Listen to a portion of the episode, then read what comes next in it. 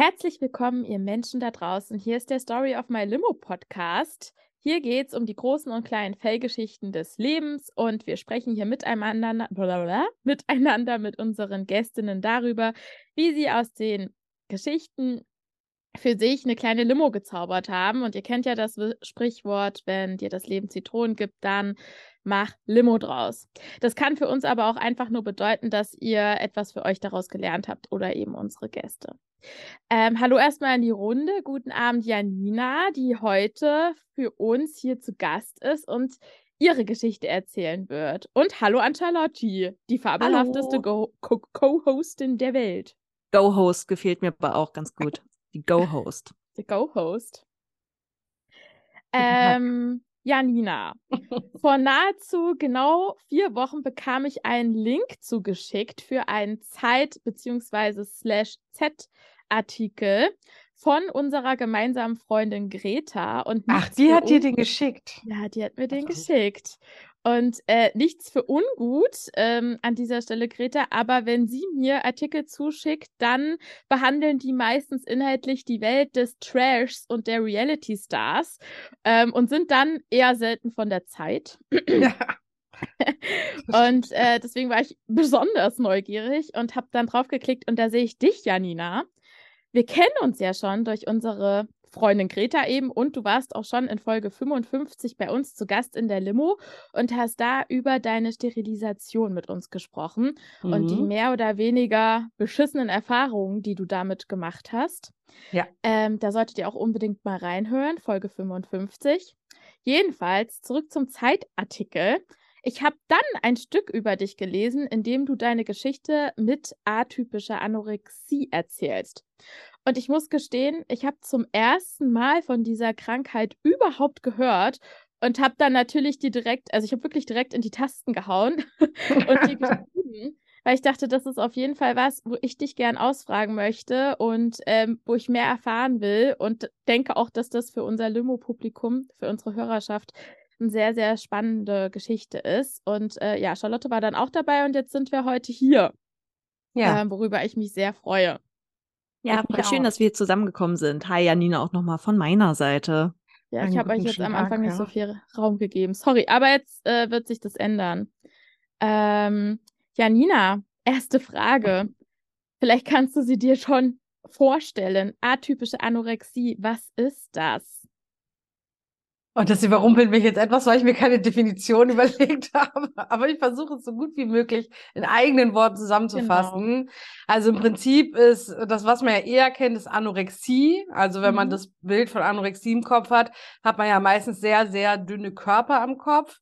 Und bei der atypischen Anorexie sagt es im Prinzip, also jemand, der auch anorektisch ist, der Körper, der anorektisch ist, aber eben die Atypik, weil die Person nicht untergewichtig ist. Aber es heißt, dass man sich in einem Zustand befindet, wo man seinen Körper zum Beispiel total unterversorgt, weil man viel zu wenig isst, mhm. man ähm, extrem auf Essen achtet, zum Beispiel Kalorien zählt, extrem viel Sport treibt, extrem viel Gewicht verliert in sehr kurzer Zeit, ähm, Essanfälle hat, also alles sich nur noch ums Thema Essen dreht in einem ungesunden Zusammenhang, aber eben nur mit dem Unterschied, dass man nicht untergewichtig ist. Das ist so mhm. der, der Unterschied, ja. Okay. Und ähm, wann hast du denn für dich das erste Mal gedacht in deinem Leben, okay, also obviously, ich muss abnehmen mit meinem Körper. Stimmt wohl was nicht glaube, ich habe das selber gar nicht zuerst gedacht, weil bei mir eher das Thema ist, dass ich also das Essen und Gewicht immer in meinem Leben ein Thema war, mhm. vor allem durch Familie und Ärzte, weil ich, ähm, ich glaube, das hatte ich in einem anderen Podcast auch erzählt, ich habe Rheuma, seitdem ich drei Jahre alt bin. Mhm. Und vor allem in den 90er Jahren, das war ja auch noch ein bisschen anderes Zeitalter, da war immer so der Fokus darauf, Hauptsache, dieses Kind wird nicht dick, weil wenn das Kind dick wird, dann wird es erst recht Probleme mit den Gelenken haben. Es war ganz viel immer Schuld, ne? Also Janina, du darfst nicht dick werden, weil sonst bist du schuld, dass du Schmerzen hast. Und ja. ich wurde immer gewogen. Ich weiß nicht, wie oft mir BMI-Tabellen gezeigt wurden in meinem Leben. Ich wurde mit äh, elf Jahren auf eine Abnehmkur nach Langeoog geschickt und äh, Gewicht war mein ganzes Leben lang immer ein Thema. Und mein ganzes Leben lang habe ich gelernt, du bist nicht so viel wert, Janina, weil du dick bist. Mhm. Und wenn ich mir hm. Bilder angucke von früher, wie ich ausgesehen habe, da sah ich ganz normal aus, davon abgesehen, also normal gewichtig. Mhm. Und ähm, ja, deswegen hat sich das so eingebrannt, ne, dass ich abnehmen muss, weil sonst bin ich nicht gut. Ja.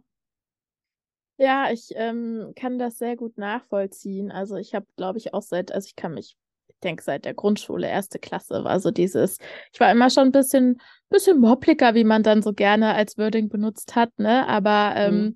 so dieses Gefühl von, okay, dein Körper ist so, wie er ist, halt einfach nicht in Ordnung, da musst du jetzt mal dran arbeiten. Ich finde das einfach total, total krass.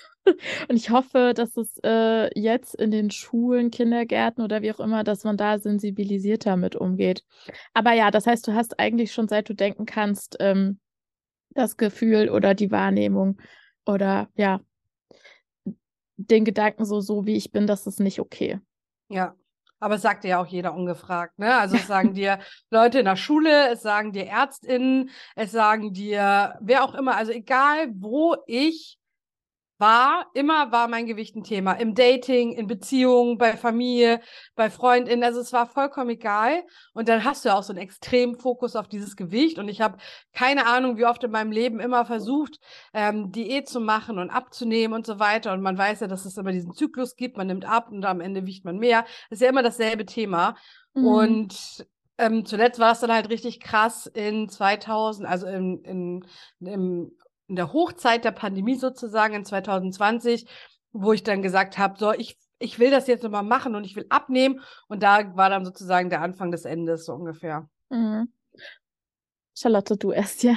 Ja, wie hat sich denn, wo du gerade anfängst davon zu sprechen, wie hat sich denn dieser Anfang vom Ende gezeigt? Also wie waren so deine ersten Schritte in diese Form des Krankheitsbildes, wenn ich es so nennen darf?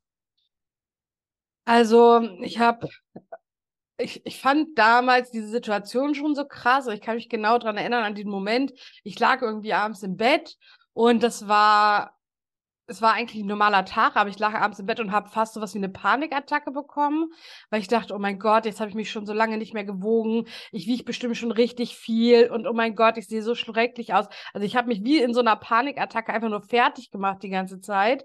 Und dann habe ich mich irgendwie mitten in der Nacht, das war so um 1 Uhr oder so, habe ich mich auf die Waage gestellt. Und es war nicht die Zahl, die ich dachte. Also ich dachte, ich würde 120 Kilo wiegen. Und es war nicht die Zahl, es waren irgendwie knapp 117. Aber dann dachte ich, nein, das kann jetzt nicht so weitergehen. Und da habe ich dann für mich beschlossen, so, ich will jetzt bis Oktober, also bis im halben Jahr, will ich 90 Kilo wiegen. Das war mein Ziel. Und dann hat es auch irgendwie gefühlt für mich das erste Mal in meinem Leben so Klick gemacht, dass ich das auch wirklich dieses halbe Jahr durchgezogen habe. Das habe ich in meinem Leben noch nie mit irgendeiner Art von Diät oder so geschafft. Und da, ja, da ging es dann so los. Und dann habe ich, glaube alles in dieser Zeit gemacht, was man machen kann und falsch machen kann und richtig machen kann. Und äh, habe ja auch dann tatsächlich am Ende das Ziel erreicht.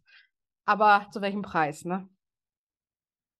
Wie sahen denn diese Schritte aus? Also was hast du alles? Wir fangen vielleicht mit den falschen Dingen an, weil in dieser kurz, also in einem halben Jahr sind das dann ja, äh, wenn ich jetzt nicht falsch rechne, gerade über 20 Kilo, ja. die du verloren hast. Äh, die verliert man ja nicht nicht äh, äh, einfach so, sondern da ist wahrscheinlich äh, eine Mordskörperstrafe, nenne ich es jetzt mal dabei.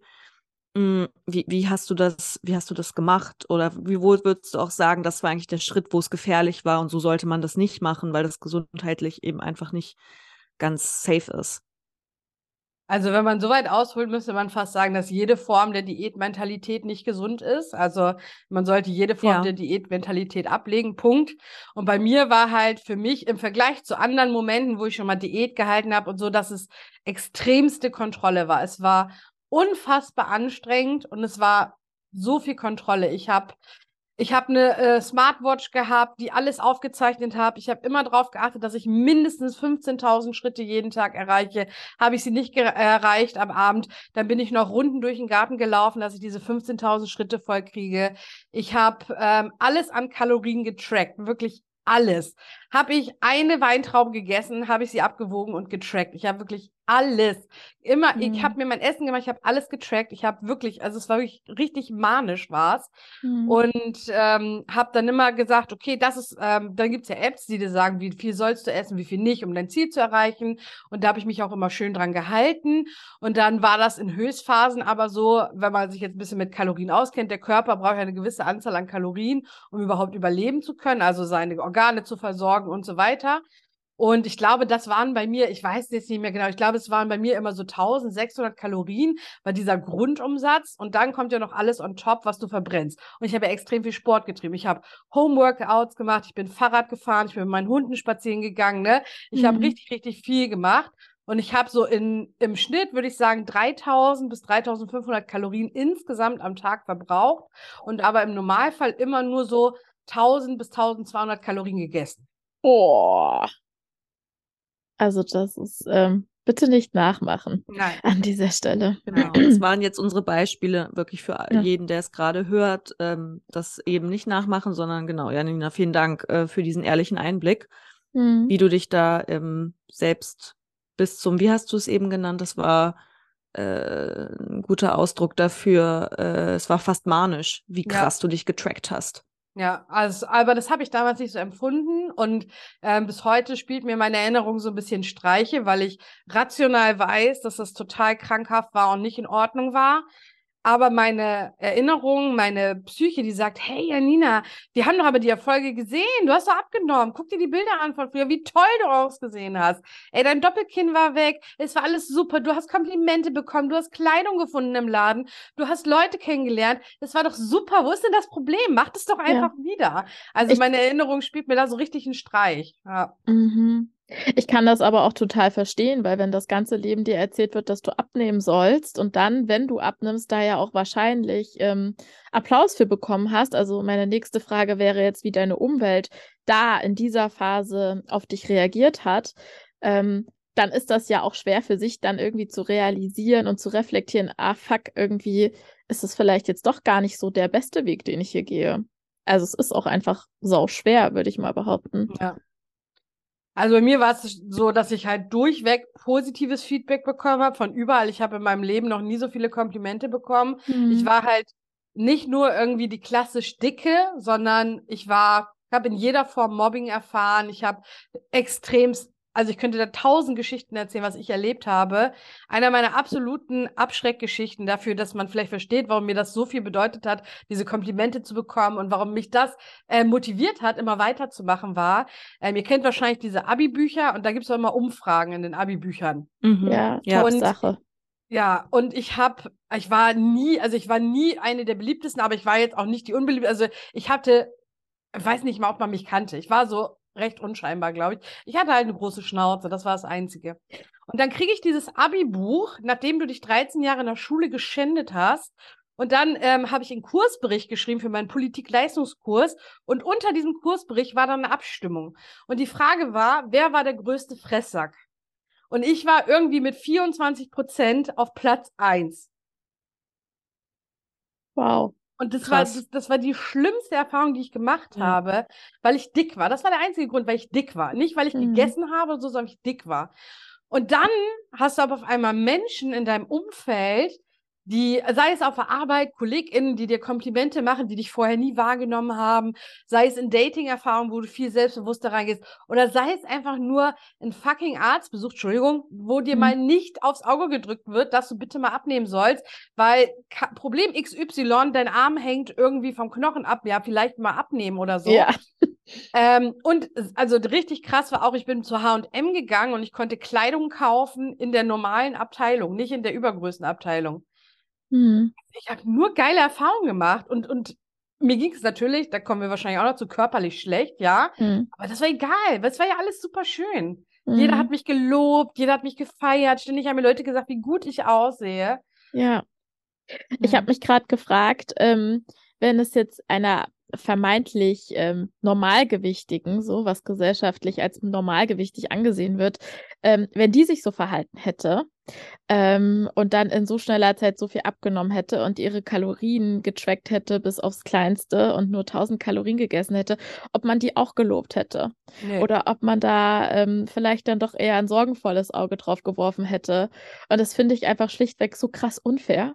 Also, weil dann ja auch so gesellschaftlich äh, schaut man ja doch oder halt innerhalb von Freundschaften oder Beziehungen schaut man ja schon irgendwie im Idealfall aufeinander. Und selbst da fällt man systematisch durch, bist du durchgefallen ja. so. Das ist schon ähm, echt eine richtig miese Nummer so. Das ist ja jetzt noch nicht, ich sag jetzt mal, in, in Jahren gerechnet, so lang ist das ja noch gar nicht her, mhm. ähm, um das mal äh, zu kontextualisieren. Wie ging denn dann dieses, nach diesem halben Jahr, du hast gerade schon erzählt, du hattest auf einer, ich sag jetzt mal, sozialen Ebene im Grunde genommen nur Erfolgserlebnisse, aber auf einer inneren und auch persönlich körperlichen Ebene, was ist da mit dir passiert in der Zeit? Also ich habe äh, vor allen Dingen die Erfahrung gemacht von Binge-Eating, also von Essanfällen. Das habe ich in meinem Leben noch nie gemacht. Gewicht war zwar immer ein Thema und ich habe auch immer gerne gegessen und mein Gewicht hat immer geschwankt und ich war immer dick, aber ich habe nie Fressanfälle gehabt. Also Fressanfälle im Sinne von, man isst so viel, dass es einem wirklich richtig körperlich schlecht geht. Das war richtig krass, weil ich das überhaupt nicht einordnen konnte und auch gar nicht verstanden habe. Dann war für mich ähm, körperlich hatte ich einige Symptome. Zum Beispiel hatte ich extremsten Schwindel, extremsten Blutdruckproblem. Ich hatte immer, ich habe mir dann so ein Blutdruckgerät gekauft, weil ich immer so einen extrem niedrigen Blutdruck hatte. Meine Menstruation ist ausgeblieben oder ähm, unregelmäßig gewesen. Und ich hatte eine Zeit, in der ich richtig heftig Haarausfall hatte, was ich richtig, richtig schlimm fand. Ja, Aber ich habe alles trotzdem nicht auf diesen Gewichtsverlust zurückgeführt. Vielleicht schon, vielleicht habe ich es weg ignoriert, aber es hat zumindest nichts dazu geführt, dass ich damit aufgehört habe. Ich bin ja auch zum Arzt gegangen teilweise wegen dieser gesundheitlichen Einschränkungen. Und äh, die psychische Komponente war irgendwie krasser. Also es war immer so, es schwankte gefühlt täglich. Also auf der einen Seite himmelhoch jauchten, auf der anderen Seite zu Tode betrübt, weil ich dachte, so muss dein Leben jetzt weitergehen. Du musst dein ganzes Leben lang deine Kalorien tracken, weil du nicht in der Lage bist, ansonsten irgendwie dein Gewicht zu halten. Du musst immer, ist, ist das so anstrengend, dünn zu sein? Das war immer ganz oft so ein Gedanke, den ich hatte. Und ähm, ja, ganz, ganz viel Stress und Druck. Also ich war in der Zeit, ich habe neige sowieso zu Depressionen. Ich habe auf jeden Fall immer in meinem Leben mal Phasen gehabt, wo ich Depressionen hatte. Und das war safe auch so eine Zeit, weil dann alles so zusammenkam irgendwie. An welchem Punkt bist du dann aber mit diesen beiden extremen Kontrasten, ne? einerseits irgendwie äh, das vermeintlich gute Leben, in Anführungszeichen, endlich bin ich eine von den Normalen und kann äh, das Stigma der Dicken irgendwie von mir streifen. Also einerseits hast du in dieses Leben dann reingeschnuppert, es hat dir gefallen, weil die Gesellschaft gesagt hat, so jetzt bist du endlich akzeptiert. Auf der anderen Seite ging es dir aber auch total schlecht und das musste dich ja wahnsinnig, ich gehe da mal von aus, zerrissen haben. Ab welchem Zeitpunkt dachtest du, vielleicht geht's mir doch gar nicht so gut damit, ich brauche Hilfe, weil auch diese Diagnose hin zu der atypischen Anorexie. Da muss es ja einen Weg hingegeben haben. Wie bist du, wie bist du da dran gekommen? Also ich glaube, da, wo ich das so richtig begriffen habe, dass diese Zeit, die ich hatte, nicht gesund war und dass das nicht okay war, dass ich das erstmals so richtig negativ betrachtet habe, war dieses Jahr. Also 2023. Ja. Jetzt, ja. Weil es war dann im Verlauf, so als ich das Gewicht erreicht hatte, war ja alles super. Da mein Leben, also ich war, ich war in einem Hoch. Ich habe ein Haus gekauft. Also ich hatte, ich hatte, ich war auf der Erfolgsspur quasi des Lebens. Und da habe ich dann zum Beispiel auch nicht mehr, ich hatte keine, keine Energie mehr zu tracken und extrem viel Sport zu machen und dann, wurde das Gewicht wieder mehr, es wurde wieder mehr, ich hatte die Essanfälle, ne? Und ich bin immer wieder in den Stuhl zurückgegangen. Ich habe dann wieder irgendwann angefangen, wieder zu tracken, habe das aber maximal ein, zwei Monate ausgehalten, weil das so anstrengend war. Und irgendwann habe ich gedacht, ja, nee, das geht so nicht. Du kannst nicht immer nur diese Kalorien, Kalorien tracken und immer in Fressanfälle zurückfallen. Und dann habe ich mir mhm. gedacht, oh, vielleicht intuitive Ernährung. Vielleicht ist das ja was für dich. Dann habe ich mir ein Buch gekauft und da stand der erste Satz drinne, Sie müssen Ihre Diät Diätmentalität loswerden. Sie müssen verstehen, dass dünn zu werden nicht das Ziel ist. Und dann habe ich gesagt, nee, das kann ich nicht. Das war für mich ausgeschlossen. Das war, es war nicht im Bereich des Möglichen, dass, das, nope. dass ich nicht zu diesen 90 Kilo mindestens zurückkomme. Ich hatte ja sogar das Ziel, in 2021 noch auf die 80 Kilo zu kommen. Und dann habe ich dieses Buch wieder zugeklappt und dann plätscherte es so weiter vor sich hin. Und dann habe ich 2022 das erste Mal was von Fettfeindlichkeit gehört und von Diskriminierung von Dicken und struktureller Diskriminierung. Und da ist es mir so wie Schuppen von den Augen gefallen, dass ich gedacht habe, krass, ich bin ja gar nicht schuld. Also ich bin nicht schuld daran, dass ich gemobbt wurde. Ich bin nicht schuld daran, dass ich ähm, von Männern scheiße behandelt wurde oder von meiner Familie, sondern das ist, weil die alle fette Menschen hassen. Und das hat mir so viel Schuld genommen, dass ich ähm, einfach gesagt habe, jetzt ist Feierabend hier mit diesem krampfhaft dünn werden und wir konzentrieren uns jetzt erstmal darauf, mental gesund zu werden. Und dann kam dieses Jahr das, also ich mache schon ewig Therapie, wurde das mhm. Thema immer größer und ähm, ja, also seit diesem Jahr ist das so ein extremes Thema bei mir in der Therapie. Auch dadurch bedingt, dass ich ja heirate dieses Jahr. Und was machen Bräute immer, bevor sie heiraten? abnehmen.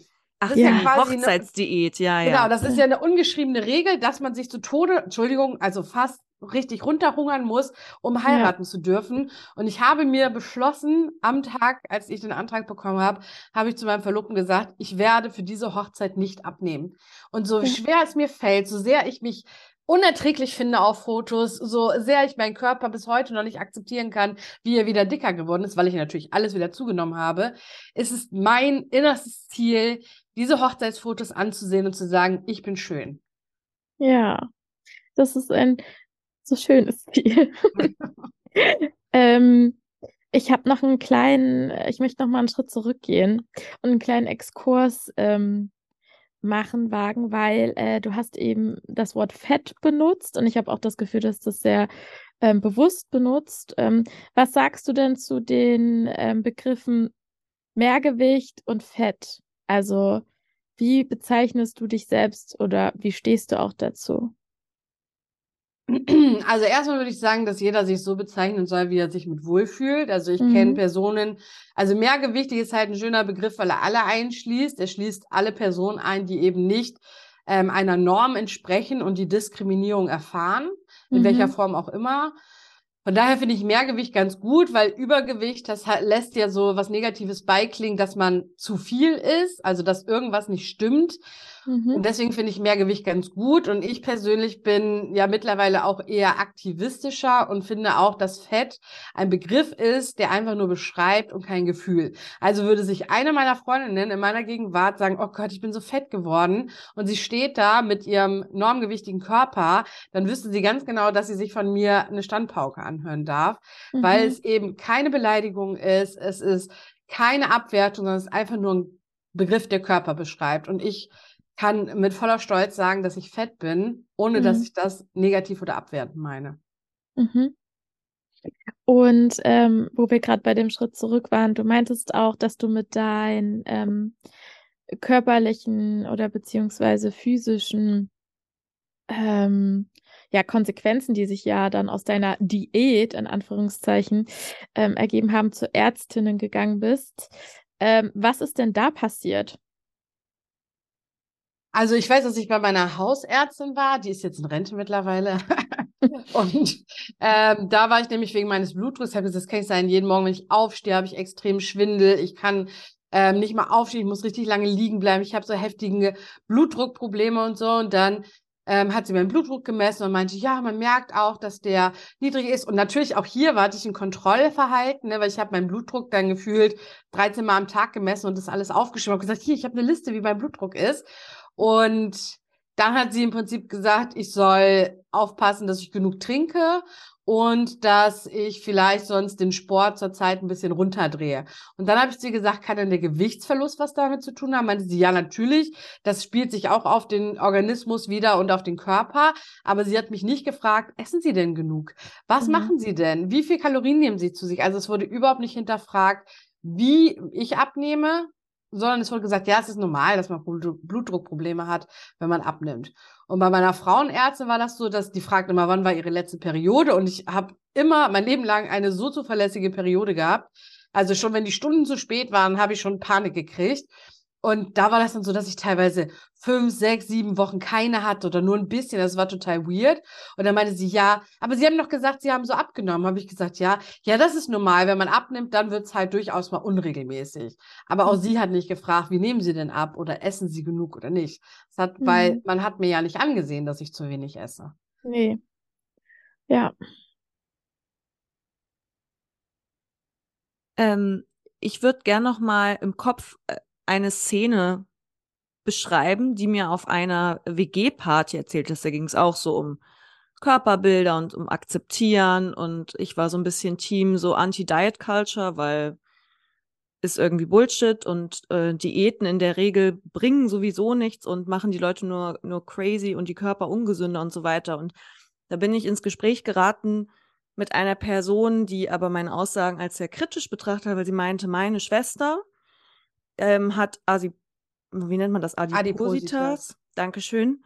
Und ähm, der würde es, äh, das wäre total wichtig, dass sie abnimmt für ihre Gesundheit. Aber jetzt gerade geht ja der in Anführungszeichen Trend dahin, dass jetzt auf einmal alle Körper akzeptiert sind und damit auch zum Beispiel Personen, die mit ihrem Mehrgewicht, aber auch dadurch Krankheiten bekommen, ähm, dass jetzt sozusagen so akzeptiert wird, dass darauf nicht mehr geschaut wird, dass sie vielleicht doch noch gesund abnehmen. Und da gab es so ein bisschen so ein, ich kann es jetzt nicht mehr ganz skizzieren, wie es dann ablief, aber es ging so ein bisschen so ein Ping-Pong-Spiel hin und her, dass es oft sehr individuell ist und so weiter. Aber was würdest du sagen, aus deiner Position heraus, was da zum Beispiel auch Ärztinnen oder Ärzte tun könnten oder wie soll Gesellschaft sozusagen mit diesem ganzen Thema, ist vielleicht ein bisschen groß gefragt, aber Körperbild umgehen, sozusagen, wo ist die, die Range von healthy und unhealthy, um es mal so auszudrücken. Ich hoffe, das hat Sinn ergeben. Also erstmal überhaupt immer auf Gesundheit abzustellen, ist ja auch super ableistisch. Also das ist ja einfach, das ist so kapitalistisch, immer zu sagen, wir müssen alle gesund und healthy sein und dünn, weil mit Unzufriedenheit macht man ja das meiste Geld. Das ist ja so erstmal der erste Punkt. Und also ich persönlich finde, dass man in welcher Form auch immer Gewichtsneutralität fördern sollte. Das heißt, wenn ich zum Beispiel mit einer Erkrankung zum Arzt gehe und sage jetzt mal, ich habe Knieschmerzen, dann sollte nicht die erste Begründung sein, ja, weil sie zu dick sind, sondern was könnten die Ursachen sein für diese Knieschmerzen? Und natürlich kann das Gewicht eine Ursache sein, aber es können auch noch 5000 andere sein. Und das mhm. ist ja mhm. das, was einem eher begegnet, dass auf diese 5000 anderen Dinge nicht geguckt wird, sondern nur auf einen Fakt, den man mir ansieht. Also es ist ja immer wie eine Diagnose, die mir ins Gesicht geschrieben ist. Und das finde ich schwierig. Also ich finde, Gewichtsneutralität ist da absolut wichtig. Und das Ding ist immer, wenn Leute sagen, ja, es ist jetzt ja ein Trend, dick zu sein. Also ich kann aus eigener Erfahrung sagen, es ist nicht geil, dick zu sein. Kein Mensch möchte dick sein. Mhm. Ja, aber man sieht sie jetzt halt überall, ne? Sie verstecken sich nicht mehr und sie zeigen sich und sie sehen, und sie nehmen Raum ein. Und ich kann schon nachvollziehen, dass das für Menschen scheiße ist, dass jetzt auf einmal Leute, die eigentlich gesellschaftlich nicht akzeptiert sind, so viel Raum einnehmen. Und das ist ja mhm. eher das Problem. Also über Fettfeindlichkeit und Fettaktivismus, da könnte ich Stunden reden, aber ähm, ich finde halt, man kann nicht von einer Körperform auf Gesundheit schließen, in keiner Form. Ja. Also es gilt ja auch bei Menschen, die dünn sind, kann ich ja genauso nicht davon ausgehen, dass der ungesund ist oder dass er gesund ist. Und das kann ich bei einer dicken oder bei einer fetten Person eben auch nicht. Und das finde ich sehr, sehr wichtig. Und was auch immer vergessen wird, meines Erachtens, ist die mentale Gesundheit.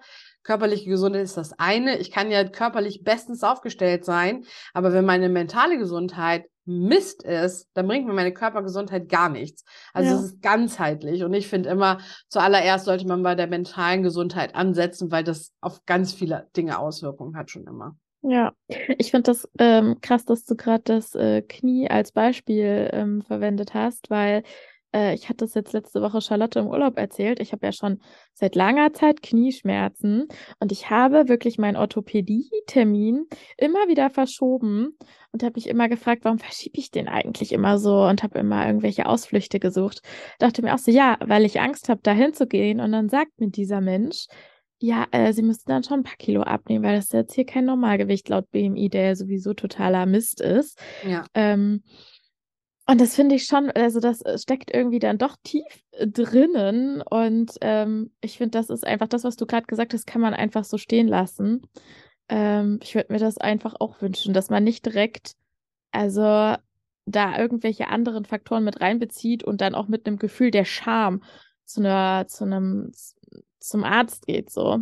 Ja, weil es ja aber auch immer, also wenn man jetzt zum Beispiel ein Arzt würde sagen würde, na, du bist ja aber auch selber schuld, weil mhm. du ähm, bist irgendwie mehrgewichtig. Das ist, wird ja auch immer direkt impliziert, dass Menschen, die mehrgewichtig sind, selber daran schuld sind. Ja. Also es kann nur sein, dass jemand dick ist, weil er zu viel isst und sich nicht bewegt. Das ist der einzige Grund, warum Menschen dick sind. Und, und faul ist ja und sich nicht, nicht, im Griff hat und so. Ja. ja. Und das ja. stimmt ja überhaupt nicht. Es gibt für Mehrgewicht tausende Ursachen von DNA. Deine DNA ist einfach darauf gepolt, dass du mehrgewichtig bist. Zu ähm, Essstörungen, die natürlich ein mhm. Grund sein können. Adipositas ist ja auch eine Erkrankung. Und da gibt es ja Lipödem zum Beispiel. Es gibt ja mhm. tausende Ursachen für Mehrgewicht. Und das ist so das, weil das immer gesagt wird, ja, du bist halt selber schuld, weil du faul bist und dich nicht im ja. Griff hast. Ja. Und ich bin mittlerweile dazu übergegangen, wenn ich jetzt zum Beispiel bei meinem Rheumatologen habe ich es gesagt, ich habe es ihm gesagt, ganz ehrlich, ich komme hier nur noch her, ich weiß, es wichtig ist, dass ich herkomme, aber mein Gewicht spielt hier kein Thema mehr. Sie sind kein ausgebildeter ähm, Ernährungstherapeut, Sie sind kein Diätologe, irgendwas, mein Gewicht spielt hier keine Rolle mehr. Und das möchte ich bitte auch, dass Sie das hier vermerken, weil ich habe auch eine Essstörung und pipapo. Und ich lasse mich auch, wenn Ärzte mich wiegen wollen, in der Regel mache ich das gar nicht, dann sage ich, ich lasse mich nicht wiegen. Es gibt keine medizinische Notwendigkeit, mich wiegen zu lassen. Wenn ich jetzt zum Beispiel bei einem Anästhesisten wäre und sage, ja, ich muss wissen, wie viel du wiegst für die Medikamente, dann ja. will ich das Gewicht nicht wissen. Schreibe es ja. dir auf, aber ich will es nicht sehen und ich will es nicht wissen. Mhm. Und dann sind die Leute meistens schon so überfordert, weil das nie einer sagt und dann denken sie mega drüber nach. Cool. Ja. Muss ich echt sagen, ich finde das mega cool und auch super tough und ähm, da will ich sowieso noch mal ein bisschen nachhaken. Also äh, du hast ja gerade gesagt über äh, deinen Aktivismus könntest du Stunden sprechen. Ich glaube, Stunden schaffen wir nicht, aber auf jeden Fall vielleicht noch ein paar Minuten, weil ähm, ich habe das Gefühl, äh, korrigiere mich, wenn ich falsch liege, dass auch die Form, dich aktivistisch mit dem Thema zu beschäftigen, ne, also für dich eine Form von Empowerment ist, auch damit umzugehen. Wie sieht denn für dich dieser Aktivismus aus? Also mir hat es, dadurch, dass ich letztes Jahr so diese Eingebung hatte von, ach krass, es, es existiert sowas wie Diskriminierung von dickfetten Menschen, war das für mich so, ich, ich will allen Menschen in meinem Umfeld, draußen in der Welt, die mich nicht kennen, allen jungen Mädchen vor allem Dingen, die alle diese schlechten Erfahrungen machen, das Gefühl geben, du bist nicht schuld.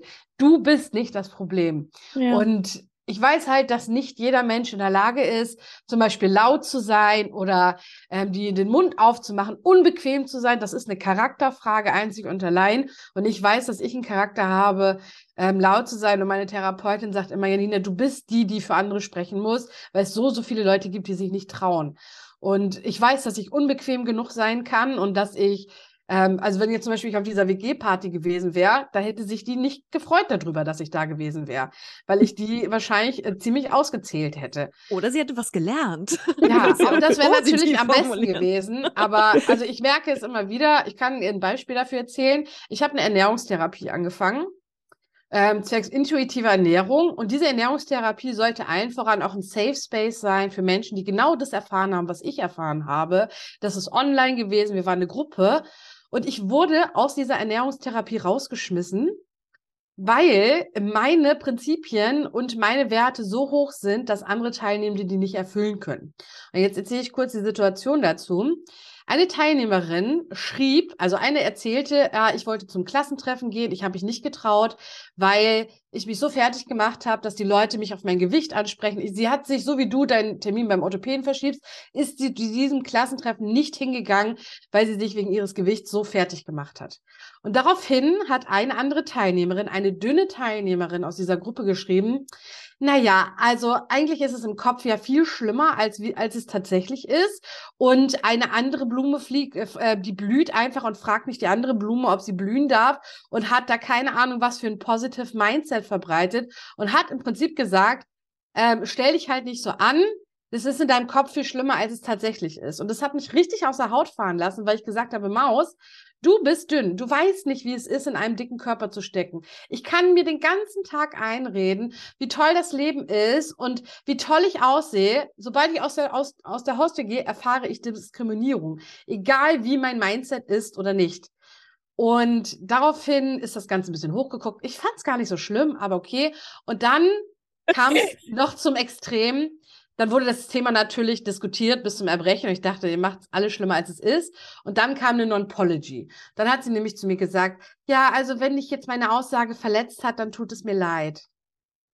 Und dann habe ich gesagt, danke für die Non-Pology, das hilft mir halt gar nichts. Also das war ja, ja, wenn du das so aufgefasst hast, so war es ja gar nicht gemeint von mir. Ich wollte einfach in dem Moment, dass sie versteht, dass ihre Aussage unfassbar privilegiert war und unangebracht. Und das hat niemand verstanden, also sie nicht. Und dann wurde mir halt nahegelegt, die, dass ich nicht richtig für diese Gruppe bin. Und dann musste ich als Opfer von Diskriminierung diese Gruppe verlassen. Ob, und den Täterin natürlich nicht. Ne? Also die ist natürlich geblieben. Und da merke ich immer wieder, dass ich so laut bin und so unbequem bin und so viel Raum einnehmen will, dass Leute es einfach nicht ertragen können. Aber dennoch glaube ich, dass es nachhaltig irgendeinen Effekt auf diese Leute haben wird. Auch wenn sie es nicht zugeben. Und dann muss man manchmal auch Opfer, deswegen Aktivismus hat ja auch viel mit Opfern zu tun, Opfer mhm. bringen, um für andere sozusagen einzutreten. Und ich habe das Gefühl, ich bin für sie eingetreten. Ich fand es war richtig und wichtig und ich würde es immer wieder machen. Aber ich habe jetzt das Opfer, dass ich aus der Ernährungstherapie rausgeflogen bin und jetzt zusehen muss, wie ich das Problem mit mir selber löse irgendwie. Kannst ja. du, also ich finde das, ähm, also auf der einen Seite super stark und frag mich halt auf der anderen, ähm, warst du, weil du sagtest ja, du warst schon immer auch laut und hattest eine, eine große Schnauze so, äh, warst du schon immer so oder wie hast du dich jetzt auch äh, bei dem Thema dahin entwickelt? Mm, also ich glaube wirklich, dass das so eine Charaktersache ist. Also mhm. ich, ich, ähm, ich weiß nicht, wenn man an Sternzeichen glaubt oder nicht, aber ich habe so auch dieses lauteste Sternzeichen mit dem Widder und dann noch äh, den Aszendenten in Löwe. Also das ist ja schon die schlimmste Kombination der Welt. Und das ist einfach, es, es braucht, in jeder Gesellschaft braucht es Leute. Es braucht Leute, die super harmoniebedürftig sind, die muss es haben, weil sonst haben wir nur ständig Krieg. Es braucht Leute, die People-Pleaser sind, es braucht Leute, die nett sind und es braucht Leute wie mich, die so das komplette Gegenteil sind. Und also das hat sich nicht erst durch dieses Thema entwickelt. Ich habe mich schon immer laut gemacht, egal was. Ich habe mich laut gemacht, wenn, wenn sobald irgendwas ungerecht war, bin ich laut geworden. Aber damit bin ich halt auch immer also auch ganz oft auf die Schnauze mitgeflogen, aber es hat trotzdem mhm. nicht dazu geführt, dass ich leise geworden bin. Das finde ich sehr beeindruckend und echt cool. Ja. Voll. Auch wie Mal schön du das, auch wie du das einteilst. So, es braucht halt alle diese Charaktere. Wenn wir irgendwie ja. alle nur äh, harmoniebedürftige People-Pleaser sind, so, wo kommen wir halt dann auch dahin? Dann gibt es ja überhaupt keine Reibung. Ja. Das ist ja das, was in der Gruppe da passiert ist. Du hast halt für Reibung gesorgt. Ja. Es würde mich interessieren, du hast ja eine Person im Grunde genommen in ihrem Namen verteidigt. Fand die das gut oder fand die das übergriffig? Weißt du das? Naja, also die muss dazu sagen, dass dieser Satz, der galt für alle in der Gruppe. Wir hatten so eine, so, äh, wie eine Art WhatsApp-Gruppe. Ah, und da hat sie gesagt, ich habe mir zu gestern nochmal Gedanken gemacht und wir machen es uns in ihrem Kopf und in unserem Kopf viel schlimmer oder nicht. Also ich weiß nicht, ob man jetzt irgendwelche Narrative oder Stereotypen bedienen will, aber es gibt ja manchmal auf Instagram auch so Energiemäuse, so Yogamäuse, die sagen, ah, es ist alles nur vom Mindset abhängig. Das sind dann in aller Regel weiße, dünne Frauen, die keine Art Form von Diskriminierung erleben und so eine Person ist sie auch. Also, ja. Ähm, und das hat mich wahrscheinlich auch in der Hinsicht wahrscheinlich dann in, mit meinen Erfahrungen getriggert sozusagen. Ähm, und ich habe in dem Moment eher uns verteidigt, uns als diskriminierte Person, die sich das im Kopf eben nicht ausmalen. Und ich weiß, mhm. dass die Person, auf das sich das in gewisser Weise bezog, schon also das gut fand und sie hat es genauso gesehen. Sie fand den Text auch nicht in Ordnung, aber die hätten es halt nicht angesprochen. Mhm. Ah, okay, danke nochmal für die ähm, Kontextualisierung. Ja. Ich hätte noch mal ein bisschen in eine andere Richtung ein Thema, aber Kati, ähm, wolltest du noch gerade bei dieser Ernährungsberatung und bei einem anderen Thema bleiben, weil ich hätte noch etwas ein bisschen off-topic gehend.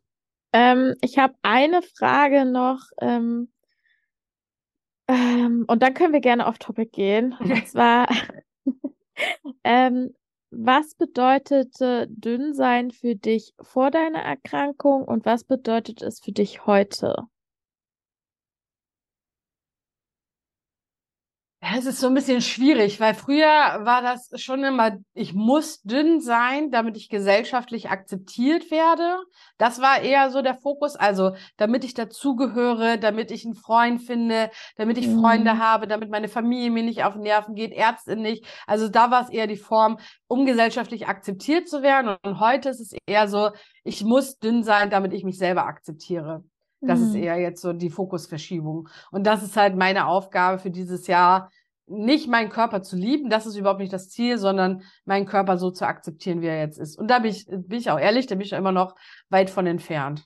Ja, same hier. Also, das ist vielleicht auch einfach, ja, keine Ahnung. Vielleicht ähm, ist es auch, ich habe ja auch immer so diese, diese Gedanken, ach, irgendwann musst du dich ja auch so, so, so einfach mal mögen, so im Spiegel, so im Ganzkörper, ne? Ähm, aber manchmal ist es für mich auch einfach, da übe ich dann so einen Druck aus. Also ich weiß nicht, wie es dir geht, dass ich das jetzt, also deswegen mag ich diese Embrace Your Body oder wie diese ganze Bewegung, diese krasse Body-Positivitätsschiene nicht so gerne. Weil ich oder dieser so, furchtbare Film. Ach so, Embrace. ja, genau, da habe ich das Embrace. Uh. Kennst du den, Janina? Nee. Guck Ach so, nicht. da geht es halt auch so darum, so alle Frauen sollen ihre Körper jetzt einfach lieben und gerne mögen. Und ähm, da habe ich dann halt auch, also ich versuche ich arbe arbeite gerade dran, dass ich einfach so eine neutrale Einstellung ja. habe. So, dass ich sage, meine Beine, die mag ich nicht so gerne, so wie die aussehen, aber sie sind Beine und sie tun ihren Zweck. Sie, sie tragen mich. Ähm, so. Ja. Und das ist gerade vielleicht auch, also ja. Ich finde ich in dem nicht. Kontext tatsächlich Lizzo sehr, sehr toll, weil Lizzo hm, genau das vertritt. Also sie ja. sagt nicht, wir müssen uns jetzt alle lieben und uns alle super sexy und ultra geil finden. Ja. Aber es geht darum zu appreciaten, was unser Körper leistet, was er tut. Und ich erwische mich ganz oft dabei, wie ich mich halt mit meinen Gedanken fertig mache. So, oh Gott, dein Doppelkinn sieht gerade wieder so, bei mir ist mein Doppelkinn mein Thema, dein Doppelkinn sieht gerade so schrecklich aus. Und eine Sache, die mir meine Therapeutin mal gesagt hat, und das tut weh, aber es hilft irgendwo, ist, immer wenn du sowas zu dir sagst, stell dir vor, wie die fünf- oder sechsjährige Kati vor dir steht und du der das ins Gesicht sagst. Wie ja. würde die sich dabei fühlen? Ja. Und das äh, hilft damit, ein bisschen netter zu sich selbst zu sein. Ja, nettere Umgangsweise. Ja. ja.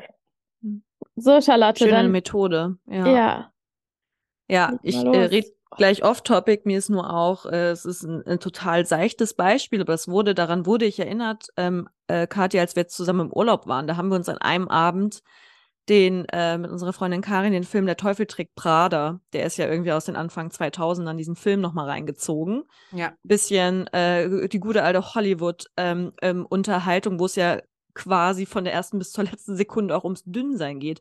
Und ja. da wurde eine frühkindliche Erinnerung von mir wieder wachgerufen, dass ich weiß, dass dieser Film, obwohl er das ja im Grunde genommen in Anführungszeichen auch ein bisschen darstellen soll. Also wer den Film nicht kennt, es geht um ein Modemagazin, ein, ich glaube, es ist fiktiv in dem, in dem Film und es geht um eine äh, äh, Chefredakteurin von diesem fiktiven Modemagazin, die darauf Wert legt, dass auch alle ihre Mitarbeiterinnen quasi, äh, weiß ich nicht, Größe 30 tragen und modelig, dünn, glatte, tolle Haare, whatever, makellose Haut sind. Und dann wird eine äh, Frau eingestellt, gespielt von Anne Hathaway, von der wir wissen, dass sie im Grunde genommen alle diese Kategorien erfüllt, mhm. wird dann aber dort, als sie eingestellt wird, erstmal als dick bezeichnet, als zu dick für dieses Magazin. Mit und, Größe ähm, 36. Mit Größe 36. Mhm. Ähm, ja, also alles, ne, das wird dann sozusagen zwar in dem Film in Frage gespielt und am Ende ist sie sozusagen wieder normalgewichtig, nachdem sie erstmal sich quasi runtergehungert hatte auf 34. Man sieht den ganzen Film überhaupt keinen Unterschied. Das ist einfach, sind alles große, dünne, äh, makellose Frauen nach unserem no Normvorstellung. Und ich weiß, dass ähm, Anne Hathaway in dieser Rolle, da trägt sie auch viele verschiedene Outfits, war für mich, ich glaube, da müsste ich so zwölf gewesen sein. Ich habe mir Fotos ausgedruckt und die auf eine Mappe vorne draufgeklebt, quasi sozusagen mein Weg zum Dünnsein. Irgendwie so einen furchtbaren Titel hatte das. Und das war sozusagen mein äh, mein Vorbild. Also auch unabhängig jetzt von Familie. Wir werden so damit bedrängt von ja. allen Seiten, seitdem wir klein sind. Ich glaube, wir sind ungefähr alle das gleiche Alter, Janina.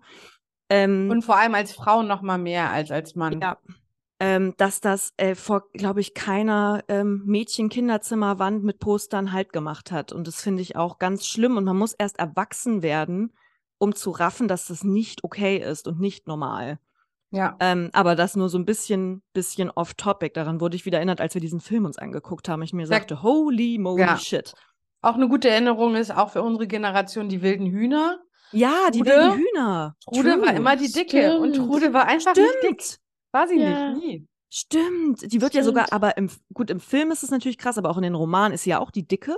Ja, aber da war, hatte Safe die Puh. Autorin nicht ein Bild von einer wirklich dicken äh, ja, Musik ja, äh, im ja. Kopf, ja.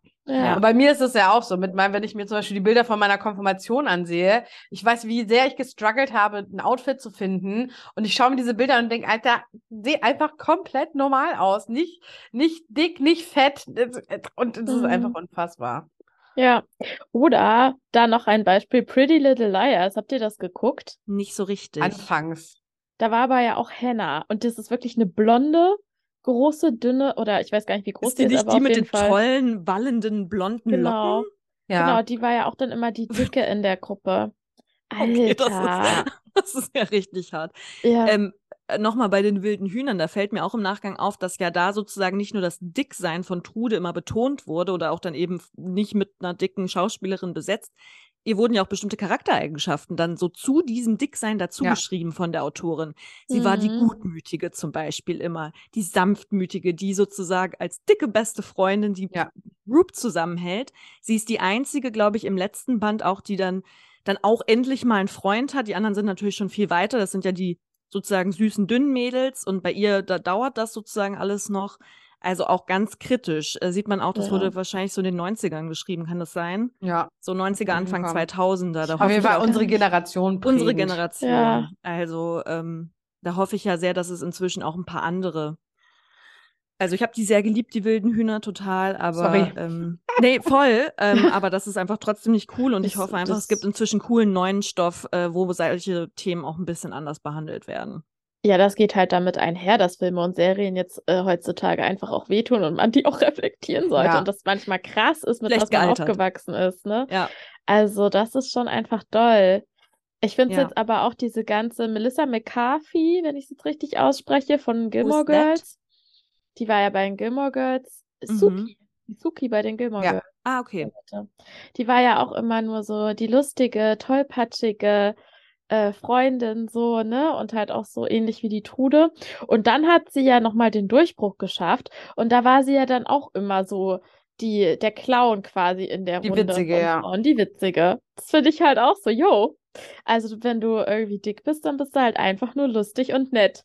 Mehr halt auch nicht. Ja. es wäre halt so schön, mal irgendwie einen Film zu haben oder eine Serie mit einer äh, mehrgewichtigen Protagonistin am besten, wo das Gewicht halt einfach mal keine Rolle spielt. Genau. Weil bei dünnen spielt es auch keine Rolle. so im Normalfall. Außer es geht irgendwie darum, oh, ich muss jetzt abnehmen für eine Hochzeit oder so. Aber ansonsten, ja. ja. Mir fällt auch gerade nie, fällt euch irgend gerade, ich habe gerade scharf nachgedacht, irgendein Film eine Serie, wo das nicht Thema ist? Nee. Also selbst bei Gilmore Girls, bei Suki war es ein Thema. Immer mhm. mal wieder, dass auch Suki über Gewichtsverlust und so weiter geredet hat. Ja, oder ihr irgendwie die, die, die Küchenkluft äh, gerissen ist oder ja. sowas. Ja. Ähm, okay. Nee. An ja, alle ja. kreativen Köpfe da draußen, die im Filmbusiness oder im Bookbusiness unterwegs sind. Wir fordern hiermit eine mehrgewichtige Protagonistin, wo das kein Thema ist, sondern es ist einfach da.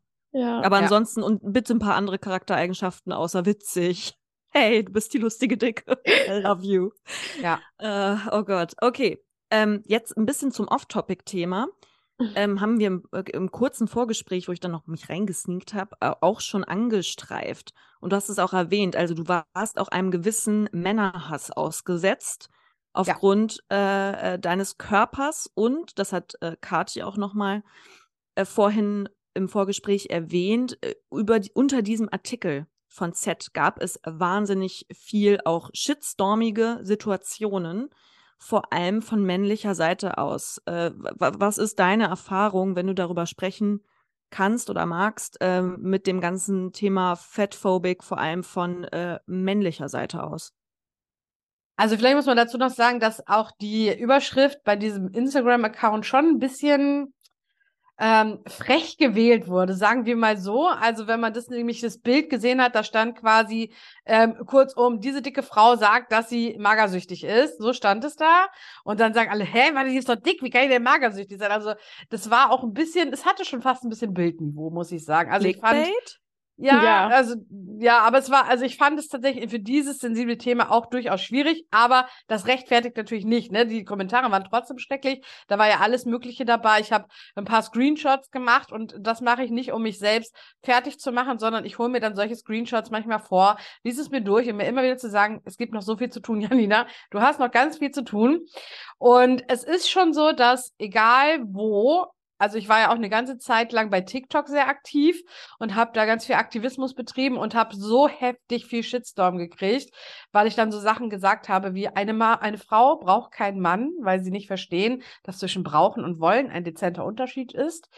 Und ähm, und das ging immer auf meine Figur. Also die Leute haben mich nicht beleidigt mit, äh, du bist einfach, keine Ahnung, sag wenigstens, ich bin eine Frau, die keine Ahnung hat oder so, dann wäre es noch misogyn. Nein, sie sind immer gewichtspersönlich geworden. Sie haben immer gesagt, äh, hier dreifach Doppelkinn hat heute noch nicht genug Big Mac gegessen und äh, macht deswegen jetzt hier eine große Klappe. Also es wurde immer auf mein Gewicht gegangen und ja auch in diesen Kommentaren. Also es wurde bei 9gag dann dieser Beitrag geteilt und bei 9gag war also die Kommentare waren einfach nur unterirdisch. Greta hatte die dann für mich mal angeguckt und hat gesagt, das braucht man sich nicht durchlesen. Oder ich, was, Greta oder was, äh, jemand anderes, ich weiß jetzt gar nicht mehr, aber ich habe mir die tatsächlich nicht durchgelesen und die bei, bei Zeit schon ähm, und habe dann auch lange warten müssen, bis die dann mal moderiert wurden, die Kommentare.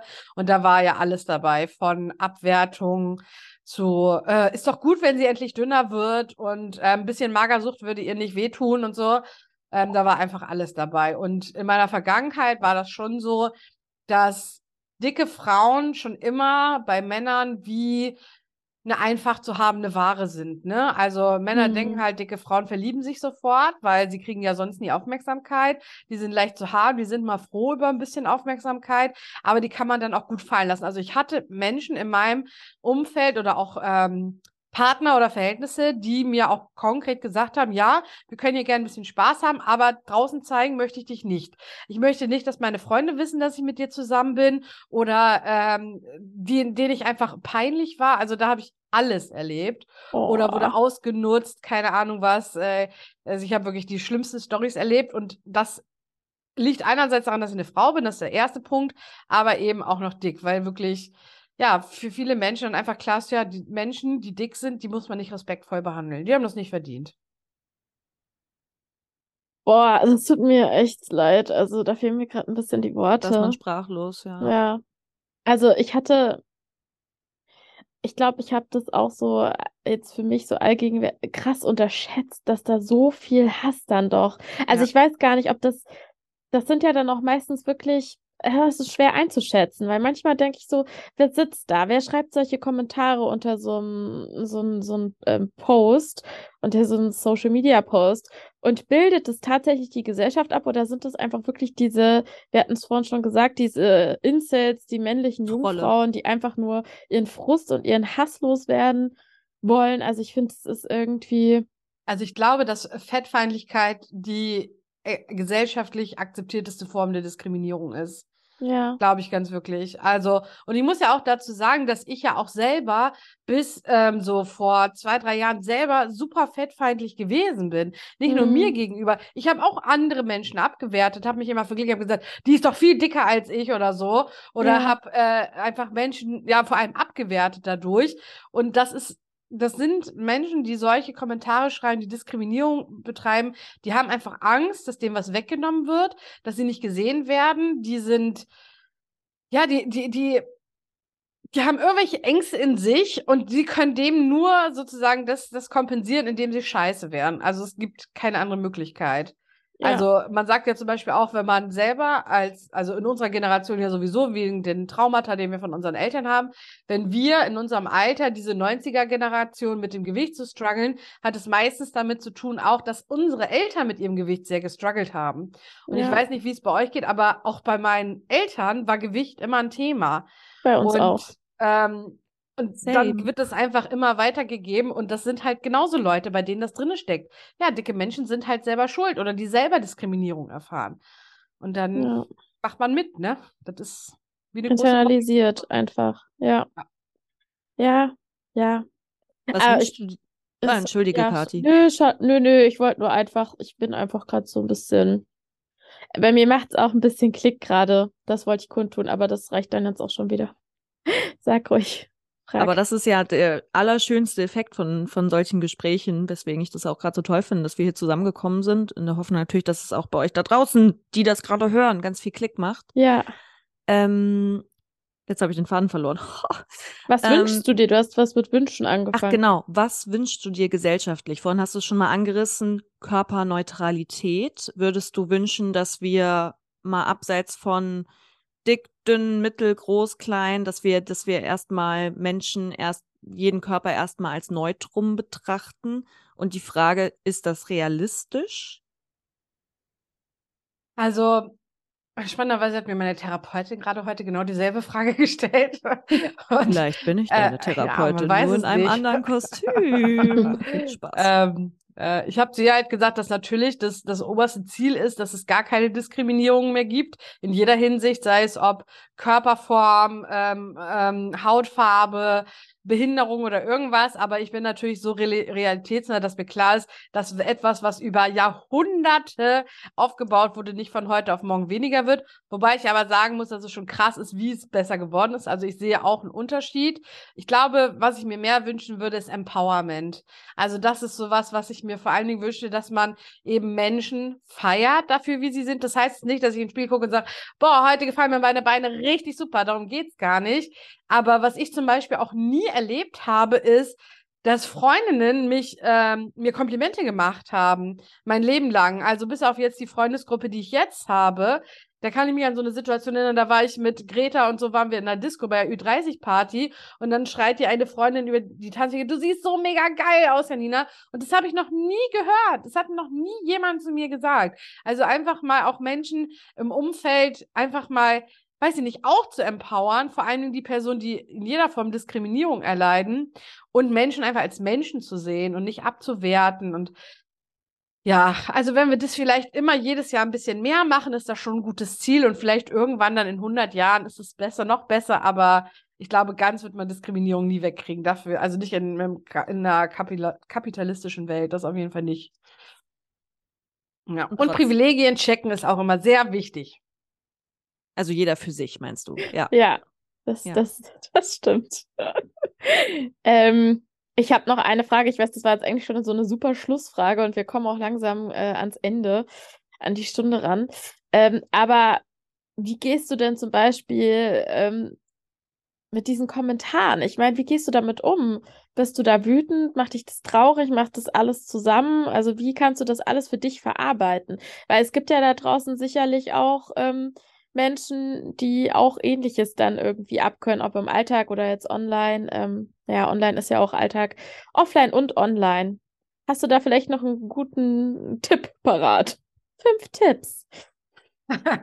Also ich würde nicht behaupten, dass ich super damit umgehe. Also mich trifft es natürlich auch, wenn ich solche Sachen über mich lese. Ich finde es aber ganz wichtig, Leute zu haben, mit über also mit dem man darüber reden kann, das nicht ja. mit sich alleine auszumachen, das finde ich, glaube ich, ganz, ganz wichtig, sich Menschen anzuvertrauen und im Zweifel eben auch eine Grenze zu setzen. Also so wie ich jetzt gesagt habe, ich mache jetzt erstmal keinen TikTok mehr, weil es mich einfach, es, es macht nur Stress und jeden Account, den ihr auf TikTok seht, der irgendwie aktivistisch ist, der kriegt den gleichen äh, Rotz ab.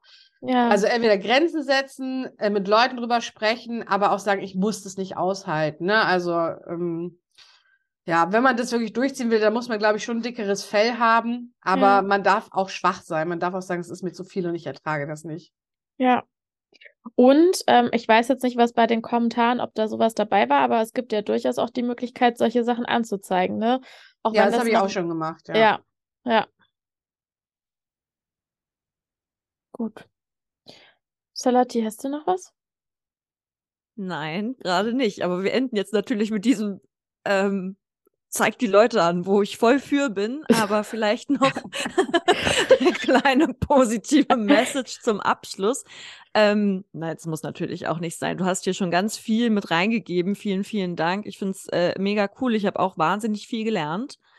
Ähm, auch wie man selbst ähm, ähm, in privilegierten Positionen auch empowern kann. Das äh, finde ich mega cool das auf den Weg mitzubekommen und äh, viele, viel in Frage zu stellen, was wir für irgendwie selbstverständlich gegebenenfalls halten. So, genau, was hatten wir vorhin? Knieprobleme? Nimm doch ab. Also, das ja. äh, mhm. kannst du dir irgendwie stecken, so. Ja. Ähm, was, wie, wie, wie sieht jetzt dein zukünftiger Plan für dich aus? Was ist jetzt sozusagen, du hast hier ordentlich ähm, Zitronen einstecken müssen bei dem Thema äh, äh, mehr Gewicht. Wie kannst du daraus Limo für dich keltern? Also ich merke zumindest jetzt, dass ähm, und das ist auch das, was ich mir immer versuche, wieder hervorzuholen. Auch beim Zeitartikel, wie viele Leute schon geschrieben haben, ach krass, ich wusste nicht, dass das existiert. Mhm. Oder sagen, krass, mir ging es auch so. Also ich sage mal, wenn ich eine Person erreiche und irgendwie zum Nachdenken anrege, dann ist schon ein Ziel erreicht. Und ich merke ja auch die Rückmeldung. Also ich habe auch andere Interviewanfragen bekommen oder ähm, ihr seid die Ersten, die es hört. Es wird wahrscheinlich einen RTL-Beitrag oder eine RTL-Reportage geben über uh. das Thema mit mir zusammen. Mega und cool. ähm, das ist, ich glaube schon, dass das so ein bisschen meine Aufgabe ist, die Message weiterzutragen. Und dann werde ich daraus sehen, was kommt. Also, ansonsten ist mein Ziel erstmal zu heiraten und meine nice. Hochzeitsfotos zu mögen. Nice. Geil, Janina. Vielen Dank für deine Zeit und deine Kraft, wirklich. Thank ja. you. Bitte, bitte. Ähm, und ihr da draußen, ähm, wir hoffen, ich glaube, ich spreche jetzt mal für dich mit, Charlotte, dass äh, auch ihr wahnsinnig viel mitnehmen könnt aus dieser Folge. Und ähm, ja, bis zum lieb nächsten Mal. euch seid. Ja, zu euch sein. Das, das genau. ist eine schöne Sache. Tschüss alle zusammen. Vielen Dank Tschüss. für Vielen diese Dank, Stunde. Bye. Danke für die Einladung. Gerne, gerne.